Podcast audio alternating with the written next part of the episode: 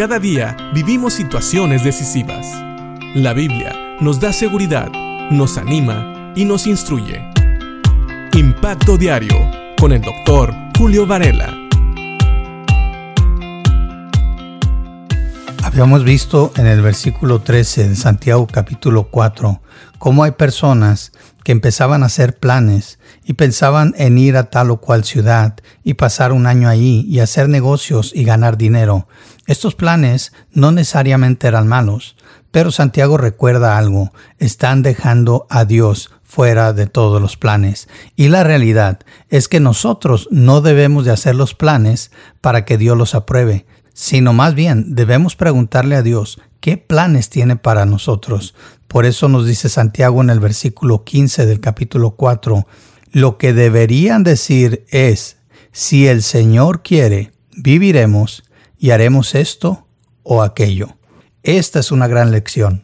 Nosotros no podemos disponer de nuestra vida. Es realmente Dios el que tiene planes para nosotros.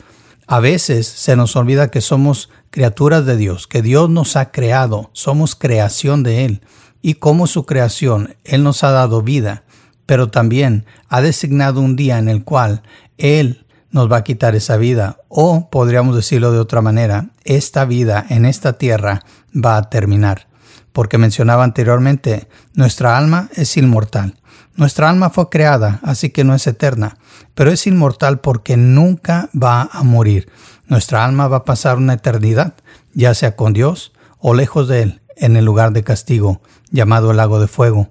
Pero aquí nos dice Santiago que mientras estamos en esta vida debemos de rendir nuestros planes al Señor, si el Señor quiere. Yo comentaba que mi abuela me decía, si Dios quiere, hijo, si Dios quiere.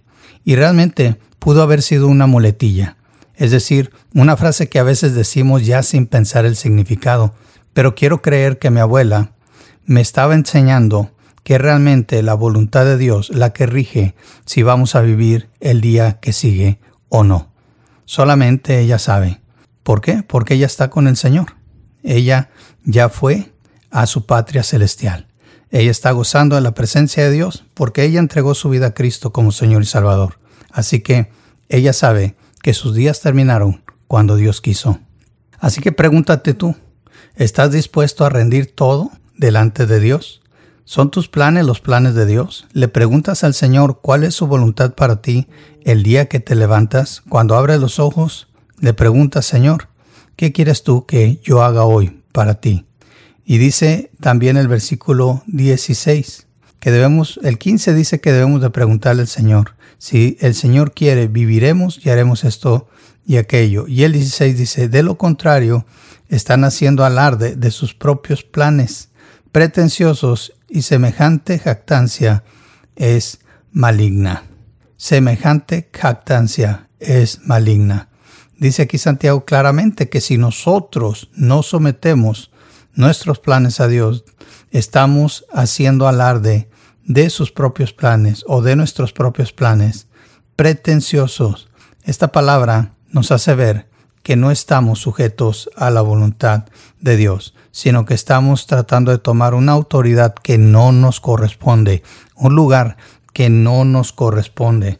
Debemos de tener cuidado, tenemos que saber nuestro lugar. Nosotros somos criaturas de Dios, no somos el Creador. Por eso no sabemos y no podemos tomar el lugar de Dios y tratar de pensar que podemos decidir si el día de mañana vivimos o no. Piensa en esto. ¿Estás sujeto a la voluntad de Dios? ¿Le preguntas a Dios cuál es su voluntad para ti cada día? Si no, estás haciendo alarde de tus propios planes pretenciosos. Y dice Santiago, semejante jactancia es maligna. Piensa en esto.